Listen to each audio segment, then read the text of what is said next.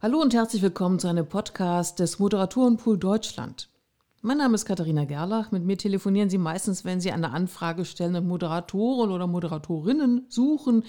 Und bei diesen Gesprächen versuche ich natürlich möglichst viel herauszufinden. Was möchten Sie erreichen mit dem Event? Worum geht es Ihnen im ganz Besonderen? Denn das ist für mich ja die Grundlage, um passgenau Moderatorenvorschläge machen zu können.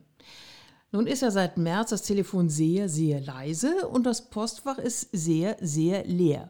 Und wenn in der letzten Zeit so mal eine kleine Anfrage kommt, dann geht es meistens um digitale Events. Zum Beispiel ein Livestream mit Expertenbeiträgen oder Vorträgen. Äh, dazu soll dann noch ein Gespräch stattfinden mit eingeladenem Publikum und dazu braucht man dann einen Moderator oder eine Moderatorin. Und es gibt äh, viele Anfragen, die kommen von großen Agenturen, die wissen, wie es geht. Die haben dann ein Netzwerk und ein Konzept und eine Produktionsmöglichkeit. Und es gibt so manchmal Anfragen von Kunden, die eigentlich nicht wissen, wie es geht. Und äh, die fragen dann, haben Sie einen Moderator oder eine Moderatorin, die weiß, was man so alles braucht? Und deswegen habe ich jetzt mal eine angerufen und gesagt, so, Julia, Julia Bauer ist es nämlich, die weiß, was man alles braucht. Hallo, erstmal grüß dich. Hallo Katharina, schön, dass wir uns unterhalten. Also äh, kennst du das auch, dass äh, Kunden teilweise ganz weit weg sind von dem digitalen Event, was sie aber eigentlich stattfinden lassen möchten? Das kenne ich sehr, sehr gut. Also bei mir ist es ähnlich. Das Postfach ist ein bisschen leer und wenn sich jemand meldet, dann genau mit dem Anliegen, Mensch, digital wäre ja gut, aber wie geht das eigentlich? Und ich finde es auch verständlich, weil schon vor Corona hat man ja feststellen können, immer wenn das Wort Digitalisierung fällt, dann klingt das so modern, aber ganz konkret zu greifen, was heißt das für mich? Was heißt das für meine Branche? Was kann ich machen? Das war vielen nicht so klar und ich glaube, das zeigt sich jetzt auch ganz deutlich. Denn digital an sich ist ja erstmal nicht so die große Herausforderung. Man hat ein Videomeeting, man sieht sich, man spricht miteinander, man stellt was auf die Beine. Ist vielleicht auch ein bisschen einfacher, da mit Leuten in Kontakt zu kommen, die sich gar nicht so treffen können. Aber all das muss man dann eben für, für herausarbeiten und erklären. Der erste Eindruck ist meistens so ein bisschen vage und macht dem einen oder anderen auch so ein bisschen Angst, ja. Ja, ja, ich äh, höre viel Respekt raus, manchmal eigentlich auch so eine unterschwellige Ablehnung. Wollen wir eigentlich, müssen wir jetzt aber. Äh, das ist sicherlich was, so eine Hürde, die du auch immer überwinden musst, oder? Das ist eine Hürde, die man definitiv überwinden muss. Und was ich spüre ist, dass oft so der Gedanke besteht, Mensch, wenn ich die Leute vor Ort hätte, dann könnte ich die ja alle abholen. Aber dann sitzen sie da vor einem Bildschirm und dann hat das vielleicht überhaupt keinen Mehrwert, dass wir unser Event weiter durchführen. Und da gilt es halt einfach nochmal ganz klar zu sagen, man kann die Leute abholen. Man macht es vom Fernseher ja zum Beispiel auch. Man muss nur ein bisschen anders das Ganze stricken und dann geht das schon. Aber das muss erstmal klar werden. Das ist ja nicht selbsterklärend. Ja, aber das, da kannst du natürlich gut argumentieren, weil äh, du kommst ja vom Fernsehen. Also du bist A, technikaffin, Digitalisierung ist eins deiner Themen sowieso. Äh, du bist vielfältig erfahren, nicht nur durch NTV, da hast du Nachrichten gemacht, hast auch eine eigene Sendung gemacht und so. Also dieses Fernsehding, was ja nicht jeder Moderator mitbringt, das hast du sowieso. Äh, ist es ein großer Unterschied, um mal hier anzufangen, zwischen Fernsehen und digitalem Event? Ähm, in meinen Augen nicht. Ich darf dich ganz kurz äh, korrigieren, dass da nichts Falsches rausgeht. Ich war bei M24, bevor ich mich äh, selbstständig gemacht habe, aber in Köln. Deswegen kommt da auch der Gedanke auf, dass es dann vielleicht doch der andere Sender ist. Aber um auf deine Frage äh, zurückzugreifen, ähm, es ist für mich eigentlich relativ ähnlich. Denn man muss sich das so vorstellen, wenn man in einem Live-Betrieb im Nachrichtenstudio moderiert, dann ist man ja auch im Studio und hat maximal ein oder mal zwei Studiogäste, die wirklich vor Ort sind, mit denen man direkt spricht. Alle anderen Gesprächspartner, allein aufgrund der Brisanz der Themenlage, sind natürlich zugeschaltet. Das heißt, ich habe zum Beispiel jemanden vom Roten Kreuz, der aus Syrien zugeschaltet ist, oder einen Wirtschaftsexperten aus München, der jetzt nicht ins Studio kommen konnte. Und das ist eigentlich genau das gleiche Prinzip. Man hat einen sogenannten Split Screen, das heißt, man sieht seinen Screen vor sich, man sieht sich selbst, wie man spricht, und man sieht dann in anderen kleinen Kästchen oder Fenstern eben seinen Gesprächspartner, tauscht sich aus und das Ganze wird dann übertragen an den Zuschauer, der eben wieder an einem anderen Bildschirm sitzt. So, das heißt, das Prinzip, was wir jetzt sehen bei Microsoft Teams, Adobe Connect, bei Zoom etc., ist eigentlich sehr, sehr ähnlich wie das, was man im Live-Vertrieb im Fernsehen schon lange gemacht hat. Von daher nimmt das manchmal auch so ein bisschen den Respekt, dass man sagt, schaut mal, jemand, der da Erfahrung hat, der weiß, wie das geht. Und letzten Endes ist der Unterschied, ob das jetzt ein Computer oder ein Fernseher ist, gar nicht mal so groß. Hm. Ich höre aber immer wieder, wenn das Publikum nicht dabei ist, so als, als äh, Argument dagegen sozusagen, wie kriegt das Publikum den Spirit von uns mit? Also die Energie, die Emotion kann man doch gar nicht transportieren. Was sagst du? Gut, ich glaube, so als Gegenbeispiel sieht man ja auch ganz deutlich, wenn man zum Beispiel eine Magazinsendung anguckt, im Vergleich zu einem, ich sage mal, eher trockenen Nachrichtenformat, dann spürt der Zuschauer ja auch ganz klar, Mensch, da ist eine andere Energie. So, und das spricht ja eigentlich schon dafür, dass so eine Energie und Emotion deutlich über den Bildschirm übertragen werden kann. Deswegen spricht man ja auch direkt in die Kamera. Man kann nach wie vor ganz direkt sein Publikum ansprechen. Dann wird ja entsprechend gebrieft. Man weiß, wer da sitzt. Und was schön ist, ist natürlich auch, dass das Thema Interaktion, was ja auch wichtig ist, um Energien entstehen zu lassen, an der Stelle nicht wegbricht. Man hat ja zum Glück schon erste Erfahrungen gesammelt, auch bei Live-Events auf der Bühne noch, wo zum Beispiel das Publikum mal ein iPad in der Hand hatte, mal abstimmen durfte, was dann wieder an der Leinwand gezeigt wurde über gewisse Belange, die sie interessieren, oder wo man so ein paar rhetorische Fragen ins Publikum gestellt hat.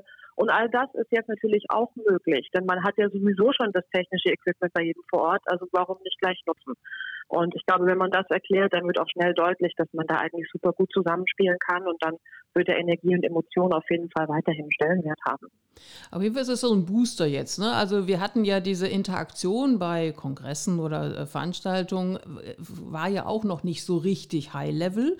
Äh, und jetzt geht es eben nochmal einen kurzen anderen Weg. Nun ist aber die Konzentration am Bildschirm, ist ja doch eher labil. Ne? Ich muss ja nur die Augen 10 Zentimeter nach rechts drehen und bin schon in einer völlig anderen Welt, zum Beispiel in meinem Homeoffice mit all den Ablenkungen, die da auf mich warten wie schwierig ist es, die Leute zusammenzuhalten und dabei zu halten. Interaktion ist sicherlich ein ganz wichtiger Weg, also immer wieder ansprechen und ähm, sie auffordern, dabei zu sein. Gibt es noch was, was so als, als äh, guter Punkt da wäre, was es gibt?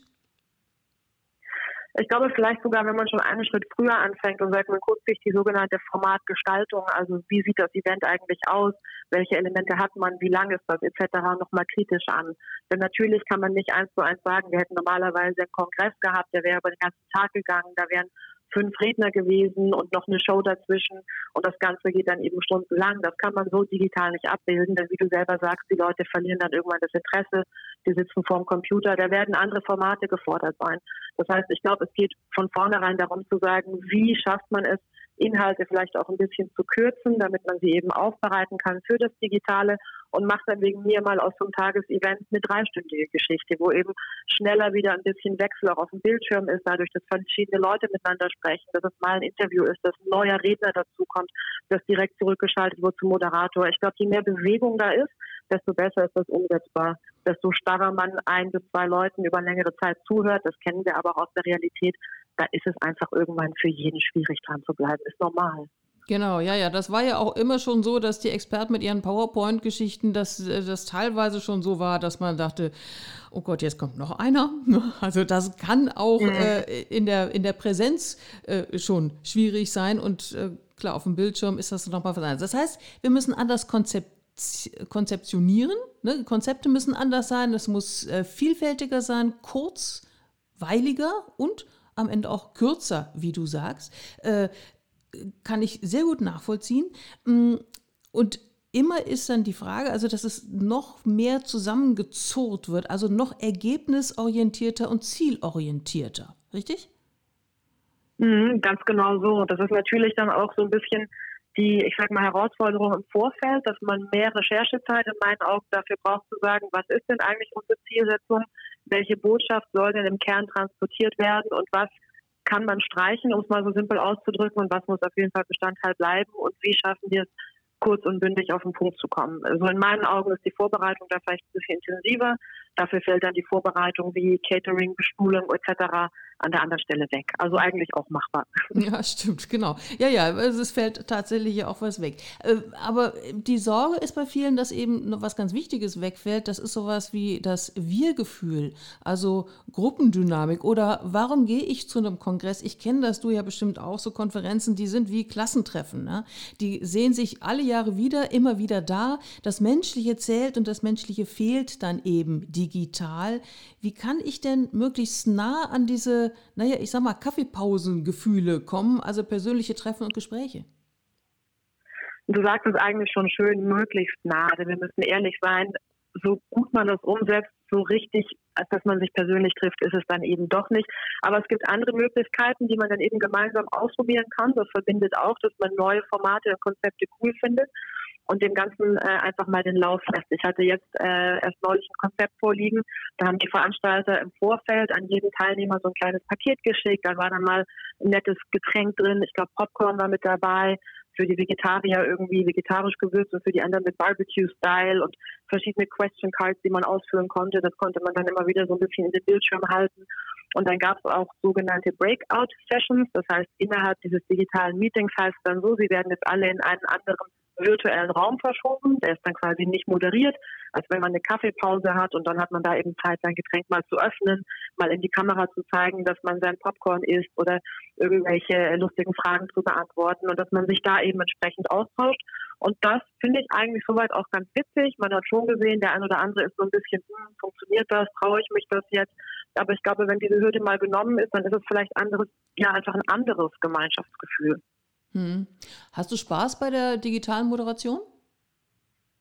Ja, absolut. Also ich muss sagen, ich bin fast so ein bisschen äh, ja, dankbar ist übertrieben, aber ich freue mich, dass ich wieder so ein bisschen zu meinem ursprünglichen Geschäft zurückkommen darf, denn ich habe ja lange Fernsehen gemacht und bin dann auf die Bühne gegangen, was ich sehr, sehr genieße. Also es ist immer wieder schön, da zu stehen, aber zu sagen, ich besinne mich so auf die Urwerte und äh, moderiere jetzt digital, ähnlich wie damals im Fernsehen, ja, hat doch fast was Nostalgisches. Ich finde das nett.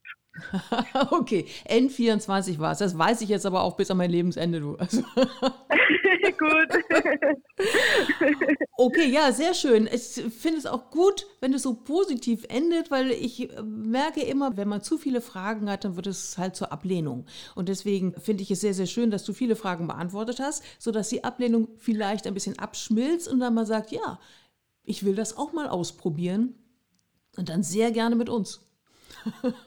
Sehr, sehr gerne. Ich würde mich freuen. Und wenn jemand im Vorfeld Fragen hat und einfach nur wissen möchte, Mensch, wie geht das denn ganz äh, ohne jetzt schon einen Vertrag zu unterzeichnen, dann denke ich, stehen sowohl du als auch ich zur Verfügung, um mal so ein paar Eindrücke zu geben. Ich glaube, dass das manchmal auch hilft, einfach mal mit jemandem zu sprechen. Absolut. Kommunikation ist doch alles, wissen wir doch. Ich danke dir total. Genau. das war ja, Julia ich danke Bauer. dir, Katharina. Bis demnächst. Ich wünsche dir was. Komm gut Tschüss. durch. Ich dir auch. Danke. Tschüss. Ciao.